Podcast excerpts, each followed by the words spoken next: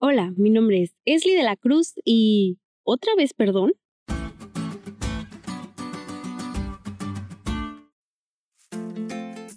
Cuando mi hermana y yo éramos más chicas peleábamos mucho. La mayoría de las veces alguien salía llorando y obviamente, después de la pelea, nos aplicábamos la ley del hielo. Porque sí, éramos muy orgullosas. Pero mi mamá cuando veía que estábamos enojadas, nos obligaba a pedirnos perdón. Aunque sabemos que un perdón así no funciona, le hacíamos caso a la ley. Si mi mamá veía que nos pedíamos perdón, pero seguíamos enojadas, nos hacía hacerlo todas las veces que fuera necesario. Y algunas veces sí eran muchas. Nosotras peleábamos por cosas sin sentido.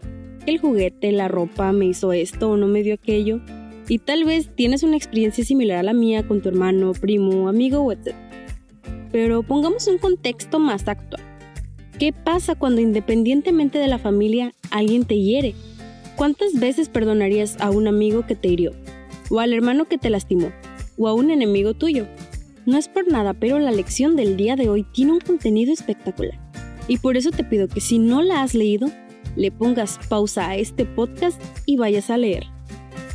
Todos sin excepción hemos escuchado hablar sobre el perdón. Todos hemos perdonado y todos hemos sido perdonados.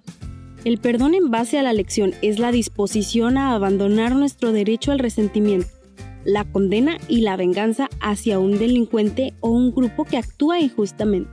Me sorprendí al leer eso porque tiene una palabrita que me causó algo. Derecho. O sea, tenemos derecho a sentir resentimiento e incluso podemos creer que tenemos derecho a la venganza.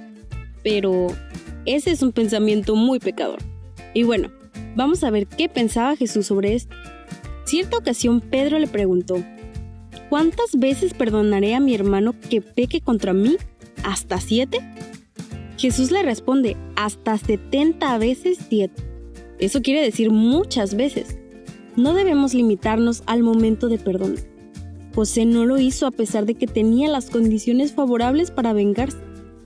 José perdonó y olvidó. Dejó atrás todo el rencor y soltó fue cuando encontró descanso en los lazos de su familia y en especial en Jesús. Hoy recordemos esto. Una de las claves para aprender a perdonar es captar cuánto se nos ha perdonado. Y cuando nos demos cuenta de esto, daremos el mismo perdón que hemos recibido por medio de Cristo.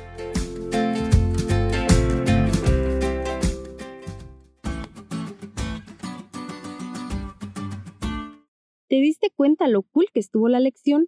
No te olvides de estudiarla y compartir este podcast con todos tus amigos. Es todo por hoy, pero mañana tendremos otra oportunidad de estudiar juntos.